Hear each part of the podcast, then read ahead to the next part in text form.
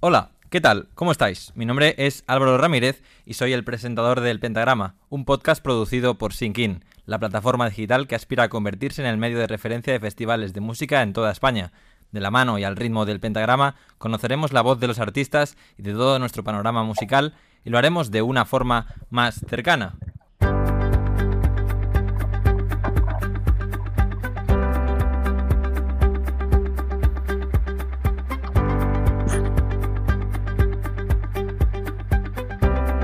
Anunciaros que ya nos podéis escuchar en varias plataformas como Spotify o Anchor, donde nos podréis encontrar con el nombre del programa y recordar que podéis participar también a través de nuestras redes sociales como Instagram, arroba sing barra baja in 2021, lo repito, arroba sing barra baja in 2021, donde encontraréis todas las novedades actualizadas.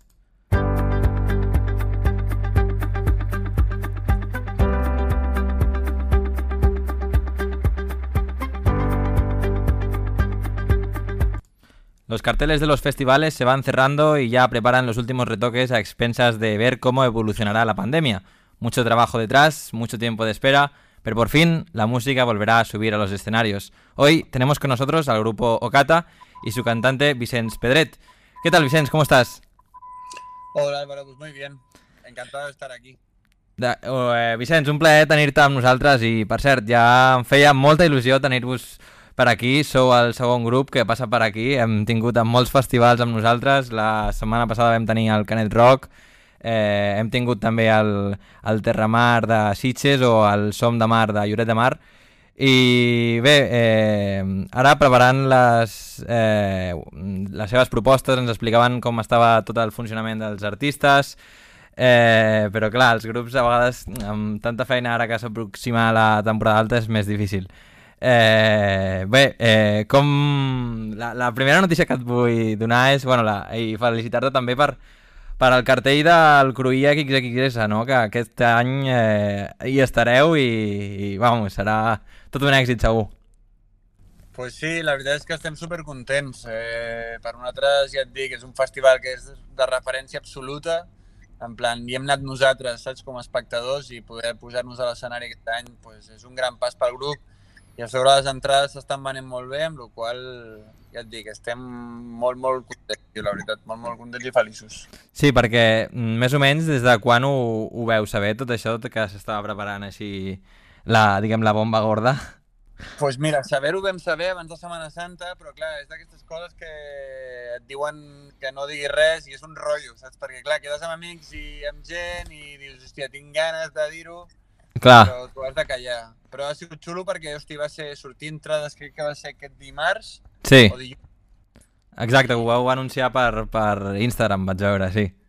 Sí, sí, exacte. I, i ja et dic, i fins i tot abans d'anunciar-ho ja, ja s'havien vengut entrades, o sigui que va ser molt guai, tio, la veritat. Vull dir, al final nosaltres, vull dir, tampoc no... Home, no un grup molt petit, però vaja, no som, grup, no som un grup gran i llavors que passin coses d'aquestes mola molt, saps? Clar, clar, perquè eh, entre el grup, què tal? Eh, hi ha nervis, il·lusió, eh, por o, o ganes?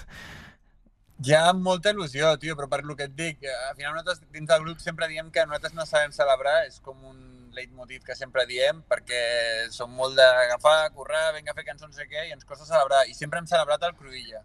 Sí. Home, per... quan vam, vam saber que tocàvem el Cruïlla després de l'any que hem passat, que hem passat tots, Clar, clar. o sigui, que et diguin que toques el Cruïlla, pues no et mentiré, en plan, el xute d'energia que et dona... Totalment. I a sobre en un escenari com l'antiga fàbrica d'Estrella d'Am. Sí, a més en- ens fa especial il·lusió això perquè just abans de la pandèmia nosaltres el 2020 havíem de tocar dos cops a l'antiga fàbrica. Havíem de tocar amb una ONG i Exacte. havíem de tocar també pel Sant Jordi Musical. I llavors, hòstia, va ser com una espineta clavada, saps? En plan...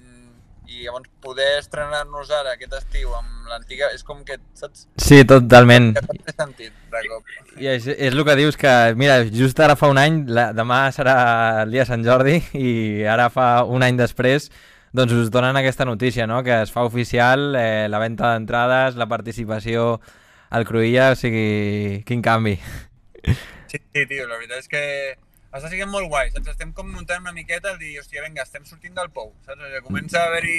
Totalment. llum I, i, i està apropant, saps? Sí, perquè ara tampoc parareu, o sigui, ara el dia 30 tinc entès que també us aneu a Madrid, a la sala Siroco, i per fer allà també diversos concerts, eh, i per presentar el, diguem, el, el, el primer disc de Nou històries i una mentira. Eh, Explica'ns una mica de, de què va aquest disc. Sí. Eh, pues mira, aquest disc és una idea que ara ja fa, ja fa temps. O sigui, bàsicament, amb aquest disc nosaltres ens trobem per primer cop, sabem el que nosaltres volem fer. I el que nosaltres volem fer és explicar històries eh, a través de cançons de pop o pop rock o com, com ens vulgueu, com la gent vulgui classificar.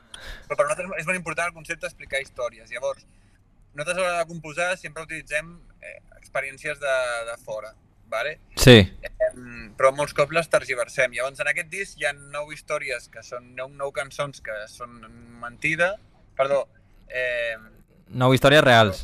ho estic dient al revés, sí, exacte. Val. Històries que són, són veritat i n'hi ha una que ens l'hem inventat. Llavors, Que, és la, que entenc que és la mentida. exacte. Vale, vale. I el que sí que no hem fet és explicar quina és. Llavors, perquè també ens agrada que cadascú Sí. al seu cap pues, imagini. Clar, perquè les històries eh, són de cadascú del membre del grup o són...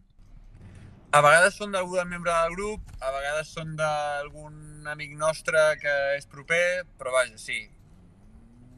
Sí. Moltes són de membres del grup, la veritat. I a Madrid també tocareu amb la, amb la Cal. Eh, com ha sigut fer-ho junts? Pues ha sigut molt guai, tio, perquè Barcelona o Madrid és una cançó que no vam treure com a single, és una cançó que jo en particular li tenia molt, molt, molt carinyo a la cançó Sí, i va ser l'oportunitat també de treure una primera cançó amb una discogràfica, la vam treure en BMG ja. i, i ens van presentar ja de fet a la Mamen, a la Cal ens la van presentar ells i va ser guai, tio, perquè també va ser això, en plena pandèmia, no? posar una miqueta i lluitar contra la pandèmia. I és una cançó que Barcelona i Madrid al final parla d'una relació a distància de Barcelona o Madrid i com que hi ha molta gent, igual per- no tothom és en Barcelona o Madrid, però sí que eh, passa molt, llavors és una cançó que estava feta des del minut 1 perquè, perquè fos un duet. I Sí. llavors ho vam poder fer amb la cara que va portar, va portar el seu i jo crec que queda molt xulo. La veritat és que té una veu molt peculiar i crec que ha quedat guai, la veritat. Estem, a més, vull dir, sí, ha anat molt bé. Exacte, sí, sí, tot, tot un èxit. Perquè ara explica'm una mica la, la història del grup, no? O sigui, al final, eh, al principi que dèieu que éreu, no era un grup molt gran, però tampoc molt petit, però heu arribat fins a Madrid, eh, eh, ara aquest any esteu al Cruïlla, l'any passat eh, s'us va anul·lar la participació, però per tot el fet de la pandèmia amb els festivals dels Jardins de Pedralbes.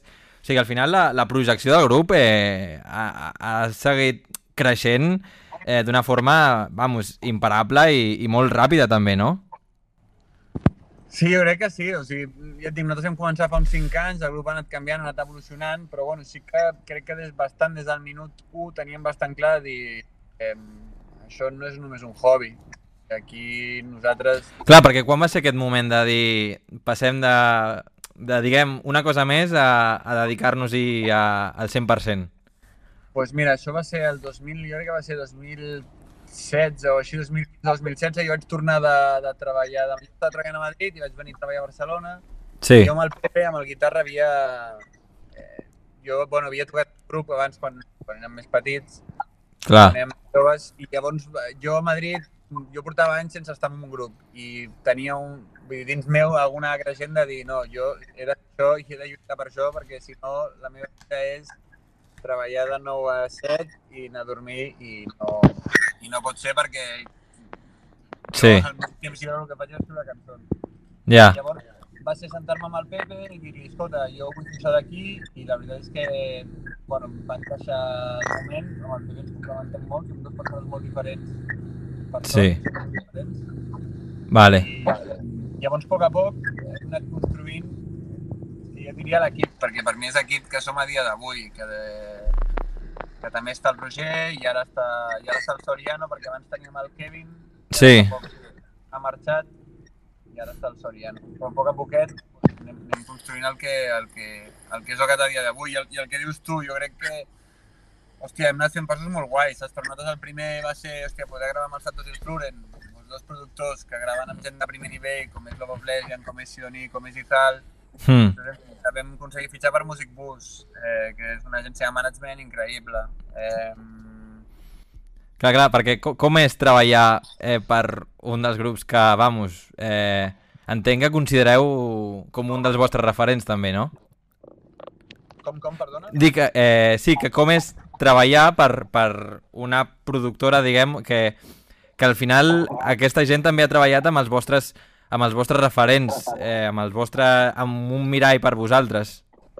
Doncs és, és, és, és guai i aprens, perquè al final, jo no sé si la gent que no està tan ficada al món de la música ho veu, però hi ha molta part, i tu que ho saps, Álvaro, hi ha, molta part del, del món de la música que no és música.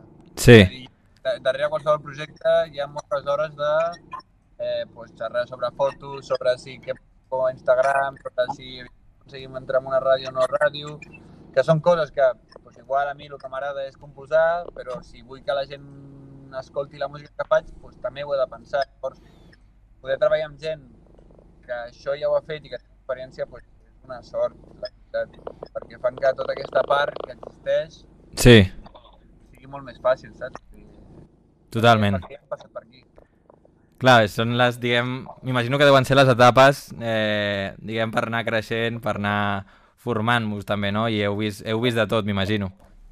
Sí, a part que és guai també que t'expliquen batallites, saps? I això a mi, jo, a mi m'agrada molt, vull dir, m'agrada molt que la gent m'expliqui batalletes. I Clar, clar. Els herois, doncs encara m'agrada més. Sí, perquè al final eh, heu passat de ser, diguem, els, els ídols a passar a ser col·legues, a passar a ser companys, no? Sí, sí, sí, ja et dic, sí, sí que ha passat això, sí. Una mica sí, sí això passa, que a vegades, a més, jo sóc molt... La gent diu que no, però jo sóc així, jo tinc els ídols, els meus ídols els tinc molt amunt, saps? Llavors, Sí. Estic nerviós al principi, no sé si et passa a tu, eh, però a mi em passa. No, a vegades és aquesta situació, sí. Mola perquè ho xerres i després veus que són gent, pues, home, no diré com tu, però bueno, sí, que tenen els seus problemes, els seus problemes amb la nòvia, igual que tu, o amb els seus amics, i que a l'hora de composar es troben amb sé. Ja, ja, ja. A mi em- sembla extremadament guai, tio, la veritat. A mi em sembla extremadament guai. I també em mola perquè tu també comparteixes els passets que has anat fent i que vas fent i que jo sí que, jo sí que ho sento de dir, hòstia, nosaltres hem anat fent passos, saps? I, Clar. i tu, tu amb el teu projecte segur que ho sents, a la que hòstia, algú et recomana, algú que no sé què, o de cop t'escolta més gent, hòstia, doncs... No, totalment, sí, sí. Ho, Va- ho? Sí, et vas marcant, diguem, com petits objectius. Sí, sí, sí, totalment. Exacte.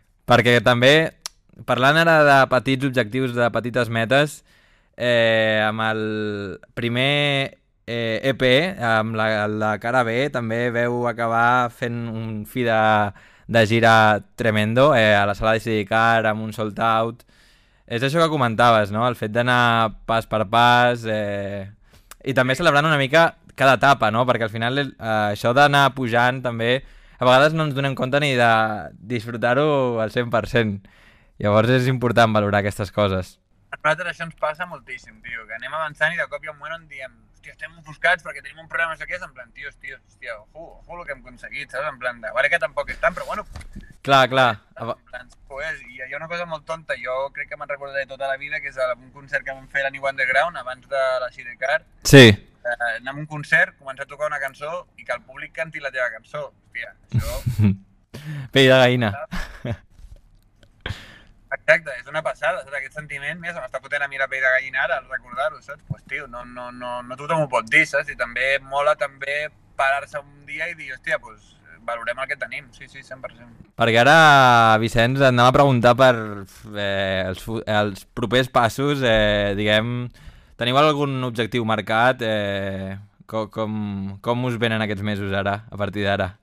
Pues mira, ara és una miqueta, eh, és una mica complicat a dia d'avui, jo sóc molt de mirar llarg plaç, a dia d'avui costa, i jo crec que els següents passos són, ara nosaltres tenim unes cançons gravades que hem gravat durant, durant aquests mesos, que ens agradaria compartir, on la veritat és que, bueno, som, li, li paguem un giro al concepte Ocata, sobretot la part musical, i tinc ganes de veure com, com reacciona la gent, i Sí. això hem d'acabar de decidir quan, quan surten aquestes cançons. Al Cruïlla sortirà alguna, m'imagino? No ho sé, encara, tio. Vale. Sí, Però, i, i, lo, I lo després ja seria, el, el, la nostra idea és fer el, a l'hivern una- gira de sales vale. treballar en el, en el proper disc. Molt bé. Pues, eh, teniu ganes també de tornar als escenaris, no? També m'imagino, tant de temps. Però, en plan, que no t'ho imagines. no t'imagines les ganes que tenim. pues, eh, Vicenç, moltíssimes gràcies per, per estar avui amb nosaltres en la secció del Pentagrama, un podcast on donem veu a, a la gran majoria d'artistes, a gran majoria de festivals que celebren ara mateix. I Vicenç, eh, molts èxits, moltíssimes gràcies per, per acompanyar-nos i, i res, desitgem lo millor, eh, que el Cruïlla ho pateu i també ara a Madrid, eh, bueno, els pròxims concerts i, i tot el que us vingui, perquè al final teniu un, una projecció molt bona, o sigui, veu començar eh, fa temps, però al final la, la recompensa, diguem que acaba arribant, no? Pues sí.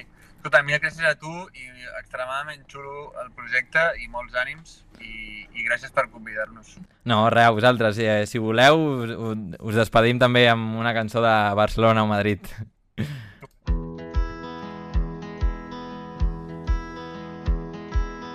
Jo sóc més de gràcia i malassanya i de perdre'm amb tu per les tardes.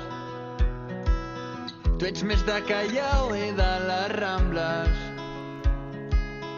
i de fer riure estàtues humanes. I ara ens toca decidir el que sempre caiem al llit. Barcelona o Madrid. Tú y yo nos conocimos hace seis años. Fue durante el Erasmus en un cumpleaños. Fue justo cuando ya se marchaba el verano.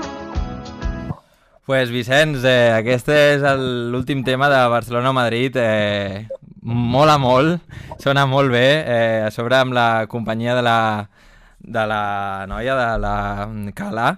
Eh, res, moltíssimes gràcies, Vicenç. A tu un altre cop. Que vagi molt bé i ens veurem por ahí, no? Exacte. Esperem ve veure-nos a- aviat, inclús a vosaltres de l'escenari i, disfrutant de la música, sobretot. Y a vosotros, festivaleros, eh, esto ha sido un podcast del Pentagrama producido por Sinkin, la plataforma de mm, festivales de música que aspira a convertirse en referencia en toda España. Esto ha sido una entrevista con Okata, un grupo de música muy prometedor que hará grandes eh, retos, grandes cosas este próximo verano. Así que os esperamos en el próximo programa. Un fuerte saludo y mucha música.